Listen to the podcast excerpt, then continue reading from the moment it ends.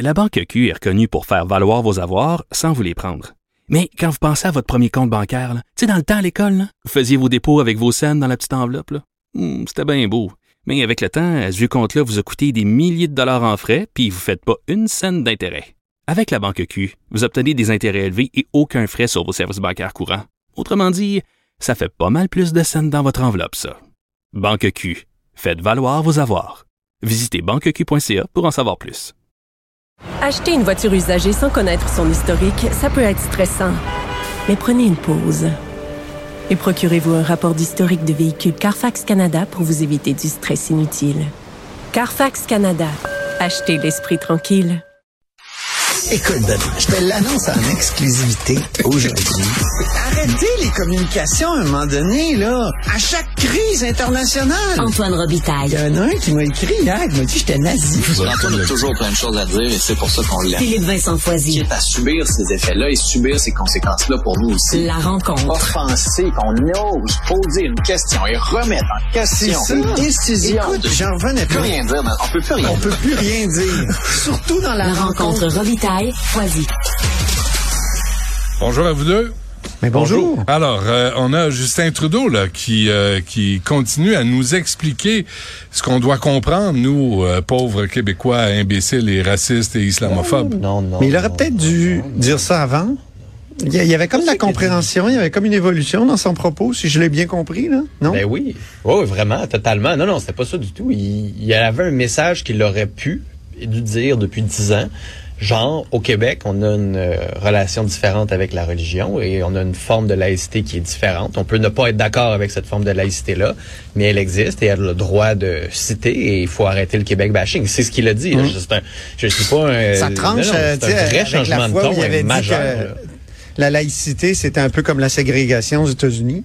il avait dit Non, ça. non, mais il a soufflé sur les braises de cette colère-là, sur Oui. le Québec bashing. Et là, pour une fois, son caucus québécois, Pablo Rodriguez euh, et autres, se sont levés debout, n'ont pas plié les chines. Tu sais, normalement, on aurait eu là, les députés libéraux qui auraient dit, on n'est pas content. Justin Trudeau aurait dit, non, non, ça va, ça va. Puis a fait, OK, OK, ça va, ça va, ça va. Là, ils se sont tenus debout. Puis là, ils ont forcé leur premier ministre, leur chef, à changer de position ou à clarifier sa position. Après ça, il y a comme plein de couches hyper intéressantes dans ce que Justin Trudeau a dit. Mais de façon générale, c'est quand même un changement de ton hyper important. Bon, ben, on va l'écouter. On va Ouais, on va écoutons-le. voir ce qu'il a dit.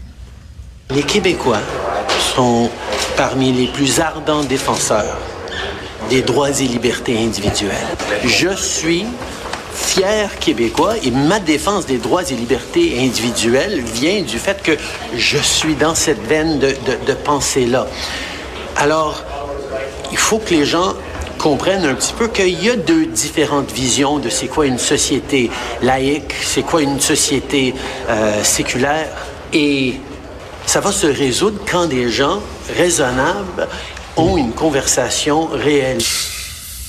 Non, mais ça, c'est drôle. Attends, les gens raisonnables comme ça, El-Gawabi. c'est ça, exact. C'est- ces couches dans le discours que tu fais. Ah, là, là, ça va pas. Il a décidé lui-même de nommer Mme El Gawabi, l'appuie à 100%. Il nous dit qu'il ne connaissait pas tous les propos qui avaient été euh, écrits par Mme El Gawabi, mais là, il peut pas la qualifier de raisonnable en ce moment. Là, il nous dit qu'elle est là pour écouter. Là, ou est porte-parole, euh, c'est pas clair exactement quel est son rôle là-dedans. Puis après ça, il y a toute la, la sous-couche de... Il manque une, une partie à sa réflexion sur les libertés individuelles au Québec. Oui, on est pour les libertés individuelles au Québec, mais il y a aussi une défense de la collectivité face à l'anglais, face aux Canadiens, face à l'an- euh, face à l'américanisme. Et c'est pour ça qu'on est serré, c'est cette laïcité, c'est la défense du français, c'est pas juste des droits Mais, fa- individuels, mais c'est une défense face, collective. ça. face à l'islam politique aussi. Hmm. Il va falloir que quelqu'un dise, face à l'islam politique, on n'en veut pas dans la société. On veut une société laïque. Pas, on s'est débarrassé de la religion catholique. Pays où, mettons, l'islam politique, là, mettons, au Québec? Hey, Philippe Vincent, sacrement. Come on. Mais quoi? Tu veux-tu te nomme des gens qui ne font que ça dans la vie, de faire la propagande de l'islam politique, de faire avancer la cause, de imposer cette religion.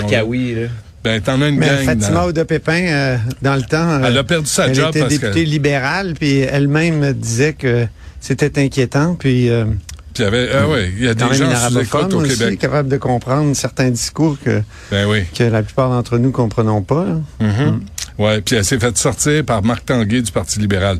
Fait Oh oui, non, de ben ça, je suis bien, je suis bien, je suis bien offusqué Il y a un livre qui a été ça. lancé hier par un sociologue de l'UCAM euh, qui s'appelle Rachad Antonius, euh, Islam et islamisme en Occident. J'ai commencé à bon. lire. Euh, pardon? Je l'ai eu en entrevue la semaine passée ou il y a deux semaines. Il est vraiment. Ah oui, il est Ouais, intéressant. Il est vraiment intéressant. Pour justement faire l'équilibre. Lui, ça serait une personne pour faire euh, des ponts, je pense, Exact. entre euh, la parce qu'il y a une bonne compréhension de la société québécoise. Euh, il dit que souvent les gens qui sont contre la laïcité, euh, ils ont aucune idée du sentiment de fragilité de la société euh, québécoise qui a vécu elle-même de la colonisation. Il l'écrit dans son livre. Ah. Euh, et, et donc, euh, il parle de, de, de, de tentatives de marginalisation, d'assimilation. Ça, c'est- c'est- ça, ça, souvent, et, les, les gens n'y comprennent rien, ceux qui s'attaquent euh, au Québec. Alors, euh, et, De peuvent pas l'extérieur, sais, non ceux qui ont jamais vécu la réalité ici, là, les Torontois et Torontoises qui pensent qu'ils connaissent Montréal plus que euh, le Québec. là. C'est ça, puis qui euh, qui regardent ça avec leur euh, présupposé là, du de l'anglophonie aussi. Là, c'est Mais- mais- c'est ça qui est intéressant mais pourquoi dans, on a besoin de ce se que dit justifier? euh, Justin Trudeau. Tu sais, sur le, le, le rapport à la religion, il est différent ici. Puis, je veux dire, le père de, de Justin Trudeau s'est battu contre les curés. Là, tu sais, si t'es libre quand même, même s'il était profondément chrétien, puis même si Justin Trudeau l'a déjà dit, là, qu'il était, ex- était extrêmement religieux euh, lui-même, mais tout- toute la société, tu sais, euh, Pierre Elliott Trudeau, c'était le fils spirituel de Frank Scott qui s'était battu contre Duplessis devant les tribunaux. Euh, la fameuse cause Roncarelli contre Duplessis, Duplessis qui qui euh, qui ennuyait vraiment les euh, et même qui qui euh, je dirais qui discriminait systématiquement les témoins de Jéhovah à l'époque, c'est allé jusqu'en Cour suprême. Donc ça, ça, ça existe et, et, et, ap- et après, ben, c'est les Québécois qui se sont libérés de du joug euh, catholique. Puis euh, c'est très différent du reste de, de, de l'Amérique du Nord où c'est plutôt une entente, une bonne entente entre différentes euh, euh, différents courants religieux. Puis euh, on accepte que qu'il y a un God, puis euh, tout ça. Mais tu sais, euh, je pense pas que le Québec euh, a eu la même histoire. Puis ça, c'est intéressant que Trudeau le dise. Et Ben oui. euh, Mais il l'a jamais qu'il va reconnu en arrêter 10 ans, de, de dire des, des niaiseries comme euh, que c'est de la ségrégation. Bon, Mais euh, ce qui est intéressant aussi, d'abord, euh, Mme El Gawabi va faire entre 160 et 190 000 par année. Euh, et il a dit, tu sais, des fois, il y a des gens qui sont activistes, mais quand ils travaillent pour le gouvernement, ça change. Puis je me suis dit, ben, là-dessus, il a raison. Stephen Guilbeault. El Gawabi fait une Stephen Guilbeault, elle, elle va rentrer dans l'ordre. non mais non mais vous comprenez pas cette euh, cette façon de voir la vie, la, la façon de voir la société. Euh, L'autre euh, commissaire au racisme systémique à Montréal, c'est pareil. Accordé une entrevue à la presse. Elle, elle est là pour nous instruire, pour nous faire comprendre, faire qu'on. Elle l'a dit littéralement, faire comprendre à ceux qui comprennent pas. Ouais, mais que excuse-moi, là, mais- ça, tu braques, là. Tu sais, il y a personne qui va faire comprendre. Puis, Ben, excuse-moi, mais c'est elle qui a le le but, c'est de discuter, là. Mais c'est elle Ouais, le poste, là. C'est elle qui a donné le plan autonomie. Non, Ben ben, elle a son chèque qu'on paye tous, 125 000, et c'est Valérie Plante qui l'a nommé. Là, à Ah. Ottawa, c'est l'autre prix Nobel, c'est Justin Trudeau qui l'a nommé. Mais là, on a des woke au pouvoir qui nomment des gens qui, qui, qui braquent, qui braquent les, la population les uns contre les autres. Les sondages là, le disent, les gens sont accueillants, les immigrants se sentent accueillis et on est tous québécois. À un moment donné, il faut arrêter. mais là, Après t'as- ça, tu sais, il y en a, il y en a qui sont préoccupés, il y en a qui, je dire, sentent la discrimination en vivre. Fait que maintenant, on peut les écouter aussi, ces gens-là. là. Ben non, excuse-moi, là, c'est laïque, les petits gars, ont- les petites filles ont les mêmes droits que les petits gars. Fait que si t'es pas d'accord avec ça, les Ouais, mais si un homosexuels... immigrant, c'est encore hyper difficile de trouver un logement à Montréal. C'est difficile de trouver des travaille jobs. là-dessus. Il y en a de la discrimination. Ben, Ben, c'est sûr. mais, Mais les gens, les commissaires à discrimination doivent servir à ça. là. Ah oui, tu l'as vu, elle, trouver des logements à je des dis gens? Pas, je dis pas. mais- Tu l'as vu trouver de la job à des gens? Je défends pas. Mais moi, je défends pas cette personne. Non, c'est ridicule. C'est ridicule. je veux juste dire que c'est important d'avoir la discussion. En ce moment, les choix qui sont faits par les politiciens enflamment cette discussion-là plutôt que d'en avoir une sérieuse, concrète, qui pourrait amener à des vraies solutions. Sur l'accès au logement, sur l'accès Sur- à la Sur job. du concret. là. Exactement. C'est là où il faut aller. On La est violence... d'accord là-dessus. Ouais, puis euh, pas sûr. Euh, violence dans les écoles. violence dans Oui, les écoles. C'est Marois Risky puis le Parti libéral qui a soulevé la question ce matin d'une hausse là, des, des chiffres euh, liés à la violence dans les écoles. Euh, ils ont fait 72 demandes euh, d'accès à l'information auprès des centres de services scolaires. Là, il y a des centres de services scolaires où ça a vraiment... Pardon? J'ai dit en berçant son bébé. Oui, c'est ça, exactement. Euh, et donc, euh, il y, a- il y a des endroits où ça a plus que doublé au cours de, de, de la période. Donc, euh, c'est passé, par exemple, euh, de 757 à plus de 2000 cas au centre de services scolaires Les Affluents dans l'Anaudière. Il y a d'autres cas aussi, 141% d'augmentation, centre de services scolaires Beau- Beauce et Chemin. Et là, Marois Risky demande euh, une, euh, un mandat d'initiative pour euh, un mandat d'initiative, c'est la commission là, de, de l'éducation qui se pencherait sur ce problème-là. C'est une, sorte de- de- d'enquête, euh, de, de, de consultation Ben non, sur pas ça que euh, ça la prend. violence. Savez-vous ce que ça prend? Parce que Mme Dutrisac l'a vécu. Ça prend l'autorité des profs en classe. Ouais. Il faut que le prof ait la liberté d'intervenir. Mais là, aujourd'hui, ils peuvent même pas prendre un enfant par le bras et dire, je te sors de la classe. Ils peuvent pas lui toucher. Il y a des enfants qui vont dire, Ah oui, tu veux que je sorte? Il y a, ma, elle l'a vécu. Il a sacré son stock, euh, son cartable par la fenêtre. Il renverse de l'eau, il coupe les cheveux à l'autre. Elle peut pas, ils peuvent pas le sortir de la classe. Le, le prof intervient, puis le parent vient faire un caca nerveux à la direction de l'école. Il faut redonner le- la- Mais en réponse l'autorité aux au prof en questions, justement, Bernard Drinville, le ministre de l'Éducation, l'a dit ça. Il a dit qu'il faut aussi se préoccuper de la sécurité euh, des professeurs. Puis dans sa tournée, ça s'est beaucoup ressorti, Ben oui. euh, ce, ce problème-là, effectivement. Les professeurs qui se font taper dessus. Les Ouais. professeurs qui se font, écoute, qui se font Absolument. menacer. Ben, c'est parce Mais que il y a, il y a- il y a les- il y a aussi on les appuie pas. Les enfants euh, et les élèves qui qui euh, qui se fessent entre eux là. euh, Ben oui. Il y, a, il y a un cas à coup de marteau tout ça. Ben oui. Mais moi je pense que le Parti libéral est quand même allé trop loin. Je pense que Marois Risky elle, elle elle avait raison de demander son mandat d'initiative puis elle était assez mesurée dans ses propos même si elle sonnait euh, l'alerte. Mais là tu as eu Marc Tanguay puis euh, Ciccone qui se sont mis à dire et là je, je cite au texte là les parents ne veulent plus envoyer les enfants à l'école. Puis là, il donnait l'exemple de cette femme, euh, il dans la région de Québec, qui a décidé de sortir sa fille de l'école. Elle Ouais. dit, il apprenait plus rien, puis c'était dangereux. Puis donc, il, Mais il y en a eu à Montréal aussi, là, des parents qui ont dit on est vraiment inquiets d'envoyer et nos là, je trouve que, Mm-hmm. tu sais, mais est-ce qu'il faut faire la promotion de, de l'école à la maison?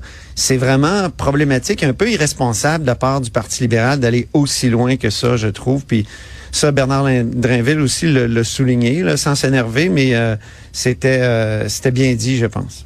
Je pense qu'il est temps qu'on tienne les, les parents responsables de leurs enfants aussi. Parce que les directions d'école convoquent les parents. Les parents se présentent, se présentent pas. Il n'y a pas de suivi, il n'y a pas de conséquences. Tu Ah peux pas punir ça. les enfants. On t'a pas demandé de faire des enfants. Fait que si t'en fais, sois donc responsable. Puis si Ben, tu manques ça le de dossier des TDAH. Là. Tu sais, dans tout le dossier des TDAH, là, il y avait le- les spécialistes qui prescrivent, prescrivent, prescrivent. Là, après ça, tu parles au prof, puis il n'y a pas un devoir qui est fait à la maison. Tu te demandes après ça pourquoi l'enfant ne suit pas. L'enfant, ben, mané, Le- il y a le une parent. responsabilité que les parents doivent prendre. là. On a Mm. tellement dompé ça dans la société. Comme l'école va les éduquer, ils vont être ça. éduqués à la garderie, ils vont être soignés, ils vont être nourris, puis à un moment donné, ben, on s'en occupe plus. Ben là, euh, Les parents les dompent. Euh, à 7 heures le matin au service de garde, puis vont les ramasser à 5 heures une fois que le service de garde euh, termine. Ben, je suis désolé, mais euh, achetez-vous pas de voilier, voilier cette année ou partez pas en vacances cette année. Faites moins d'argent, mais occupez-vous de vos enfants. On vous a pas demandé d'en faire. Mais là, c'est les profs qui sont pognés avec ça. Puis là, on, va, là, on va faire des comités des... Ah, écoute. Moi, ça m'avait frappé dans les- élections de 2018 à quel point, à chaque fois qu'on parlait de la vie de famille, c'était avec un pli dans le front en se disant mais c'est épouvantable, c'est tellement dur, puis il faut faire des lunchs, puis là tu sais, nous l'État va vous aider à faire des lunchs. C'était pas Jean-François Lisée. Aujourd'hui, non non, attends, laisse-moi finir. Y, il y a une dramatisation actuellement de la vie de famille, tu sais, comme si faire des lunchs c'était euh, épouvantable. là, tu sais. on se calme, il y a des beaux moments à travers tout ça. Euh, je veux dire, c'est c'est c'est- quand on dort. Ben oui, mais c'est sûr qu'on dort pas beaucoup les premières années. Mais à un moment donné, on dort, puis même qu'il se lève plus. Fait que Ben oui, mais oui, c'est ça. Une fois t'arrives à un ça moment où t'aimerais ça les lever, et dire ah ouais, ben viens-t'en, on va aller passer les Le journaux. Vincent, euh. fais- Faites-toi en pas, ça s'en vient. Là. La, la ça, petite, là. la petite va sortir de la garderie, ça va aller Ben mieux.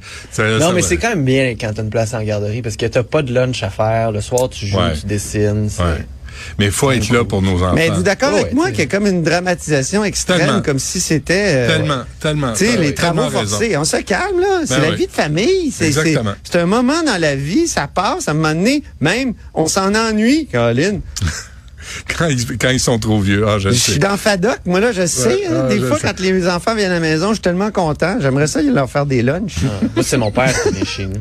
Puis j'ai fait des lunchs. Ah. fait qu'on est trois générations différentes, là. C'est, Vraiment. ça- c'est pas pire. Euh, Hey, c'est plate, j'ai pas pu parler d'Hydro-Québec, mais ça sera ma chronique demain dans le journal. alors. absolument. Puis on s'en reparle demain. Merci, Oui. messieurs. Salut, Merci, au revoir. Merci, salut.